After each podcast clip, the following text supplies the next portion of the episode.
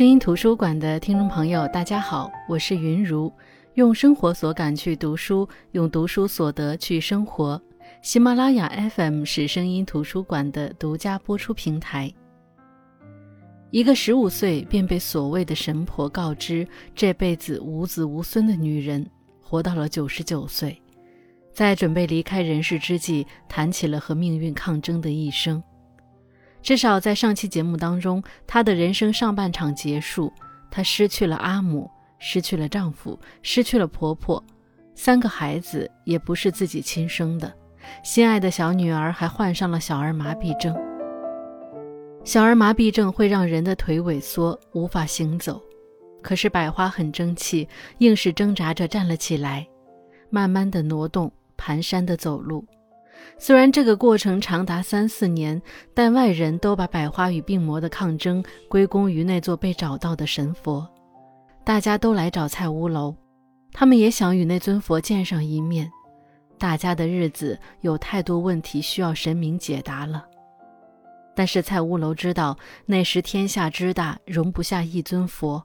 他知道这尊佛会惹来事端，所以不管谁问起，都从来不承认有，并重新把它放回厕所里。一天，邮局送来了来自马来西亚的一封信，是杨万流写的。原来当初他被抓壮丁抓去了台湾，后来找机会从台湾跑去马来西亚，现在在那边立住了脚，还有了自己的养殖场。来这封信是要接他们一家人去马来西亚。杨万流还不知道他的妈妈已经过世，还不知道这个家的孩子不仅有北来，还有西来和百花，还有自己的妹妹蔡乌格。这一家人过去会让杨万流的负担变得很重，更何况这些孩子和杨万流没有任何血缘关系。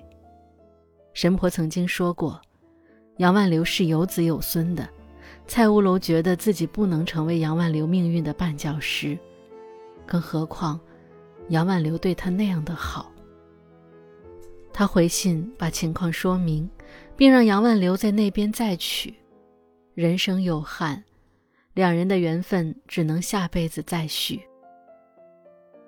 信走得慢，彼此的心都饱受煎熬。杨万流回信，孩子们全都带去，带上婆婆的牌位，给一个出发时间，她好订票。蔡屋阁的丈夫王双喜也在。蔡屋楼的回复是仍旧不去，他十分坚定，杨万流这辈子应该要有自己的孩子。那时，那边杨万流催促的电报一天一封，邮局的人都看不下去了，瞒着蔡屋楼，把蔡屋楼拒绝的那封信直接按下不发。杨万流的电报写“七来”，他们帮蔡屋楼回了电报，一个字儿“来”。别人帮蔡乌楼做的这个决定，像是神明帮他做的，他的内心其实是欢喜的，他甚至觉得命运对他太好了。能让他遇上杨万流太好了，他都有点不好意思。过去那些年，几乎误会了命运。终于到要走的日子了，他们一路坐车到了厦门，再从厦门搭船去马来西亚。结果登船的时候，工作人员拦住他们，他们才知道妹夫并不想让妹妹去，没有签字，而没有丈夫的签字是不能办理访亲的。毕竟妹妹不是杨万流的直系亲属，所以只有蔡乌楼一家能娶，妹妹则不能娶。结果在进站的那一刹那，蔡乌楼推了一把妹妹，告诉工作人员说：“这就是蔡乌楼。”然后一个栏杆拦住了他，一同拦住的还有即将转折的人生、日思夜想的丈夫。电光火石间，他为什么把妹妹推出去？或许是因为他知道，妹妹如果去不成就没办法活了，他得去找王双喜要个说法；或者是因为他的内心对杨万流的人生充满了歉疚，自己不去，或许杨万流的命运就不同了。最终，由于百花的哭闹和不舍，蔡乌楼带着百花回到了过去的家。一天，两天、三天，应该到了吧？再一天、两天、三天，一直没有收到消息。杨万流没来消息，财务楼知道他很生气。直到一个多月以后，妹妹的来信，他才知道杨万流躺了好多天不说话、不吃饭。后来怒气冲冲相亲，娶了新妻子，这是他的期盼，但是却十分难受。再后来的信，北来西来都是报喜不报忧，而他妹妹的信比较有信息量，比如杨万流有了儿子，又有了女儿，又有了儿子。比如王双喜有妻子了，王双喜私底下仍和他好，又说王双喜要离婚了，又说王双喜不离婚了。他们去马来西亚的第七年，杨万流去世了，寄回的遗物是一沓一沓的信，那是那一年他被抓壮丁抓走后就开始写的信，写给蔡屋楼的信。之前想的是等见到蔡屋楼就给他看，结果蔡屋楼没去。他很气愤，停了一段时间，又开始接着写，只是从来不寄出去。蔡屋楼看着那些信，一封也没拆。他想，他死后要去找杨万流，让他一封一封当面读给他听。再后来，北来西来长大了，只是一直没有回来。百花已经长成花一样的姑娘了，虽然身有残疾，但长相极好。到了议亲的年纪，上门提亲的人也不少，但百花怕他出嫁后，这个家就只有剩阿母一个人了，便一直都表示自己不要嫁。直到蔡乌格回来，百花才点头同意嫁人。妹妹蔡乌格从马来西亚回来，北来西来却没有回。兄弟二人自从杨万流去世后，就从那个家搬出来了，不停的打工挣钱。不知道要攒够多少钱才愿意回家，再往后的日子，就是盼望北来西来能够回来。在盼望中，那些年遇到的饥荒、遇到的洪秀章、遇到的种种难处都不算什么了。到百花怀着第三个孩子那年吧，北来西来回来了。作为华侨，兴建家乡，整条街道都是敲锣打鼓的。孩子们荣归故里，但是蔡屋楼却从来没有停止过去码头搬货卸货。当所有人都说家里有钱了，不要去了，他说：“我得去，我不那么活着，我就不知道怎么活了。”后来北来长期在国内，西来在马来西亚，他们兄弟俩做了个分工，一方面陪阿母，一方面要逐步发展事业。北来娶妻生子，西来在马来西亚也娶妻生子，百花更是生了六个孩子。北来在镇上建了大楼房，邀请阿母去住，蔡屋楼拒绝。西来每年回来一次，每次回来大家都聚在一起，好不热闹。蔡屋楼心生感慨：我爷爷一辈子求不来一个男孩，我的孙辈有一堆，这些都是我的孩子呀。我有这么多孩子，如果这时候去死，这人生算是活得很漂亮了吧？可是过了很多年，还是没死，妹妹蔡乌格却先他一步走了。后来的很长时间里，他开始帮孩子们带孙子，带大这个，接着带那个，以为日子可以这么下去。可是命运偏偏不让他好过。先是百花彻底躺在床上，那双腿终于萎缩到站不起来了；再是杨希来肝癌去世。杨希来去世后，他们兄弟俩的生意就一落千丈。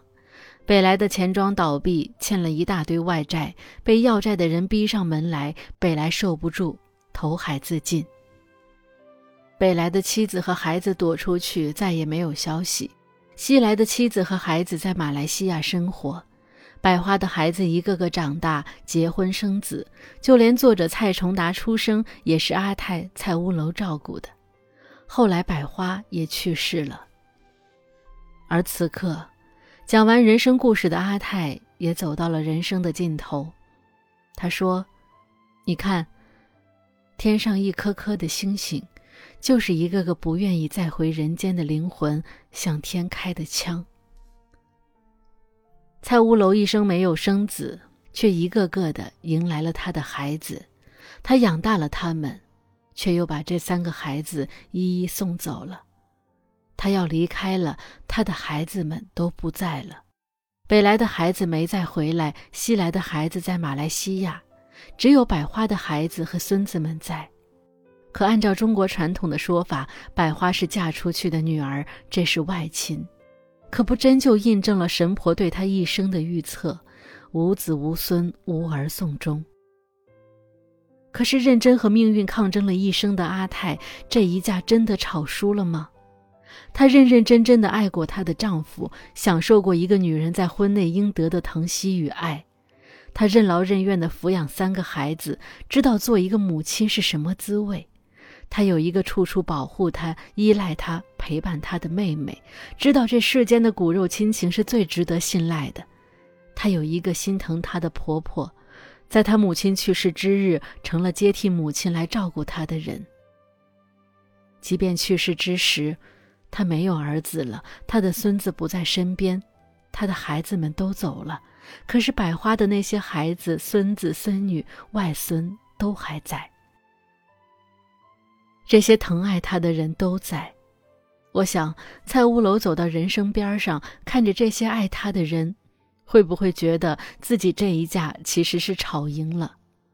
就算吵输了，又怎么样呢？他认认真真的活了一辈子，那句“无儿无孙无子送终”，听上去是多么讽刺呀！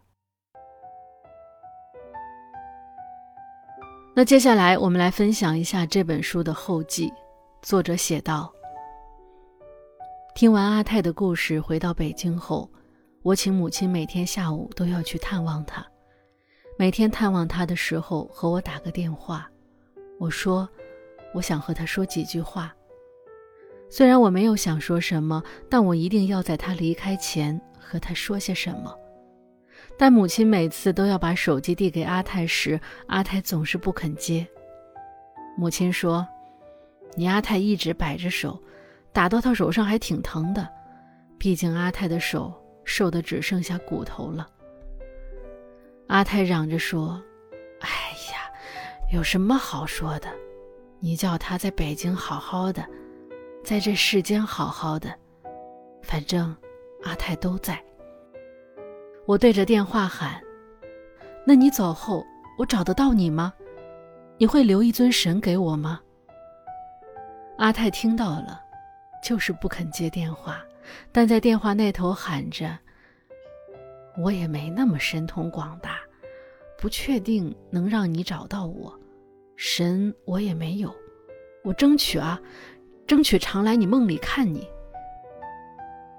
我在周刊社工作，每周总有一个晚上要熬夜盯着排版。那个晚上，我就在编辑部的行军床上睡着了。正睡着，我感觉有人打开了我的办公室，推门进来。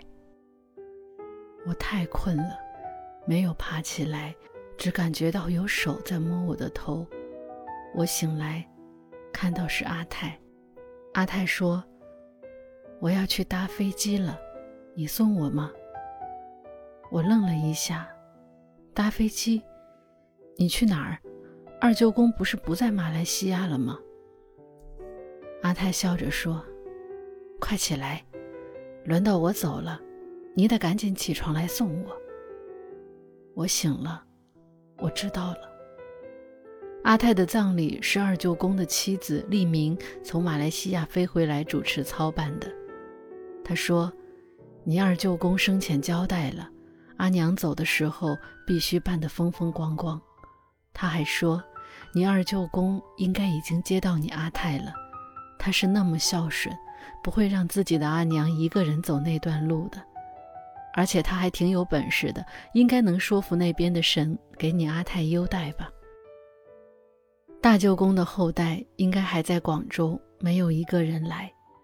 我外婆的小孩倒全都来了，他们见我也赶回来了，就问：“是不是你记得阿泰说的那句“神婆说他一辈子无子无孙，无儿送终”，所以你就一定要回来呀？我说：“当然，我家阿泰必须赢啊！”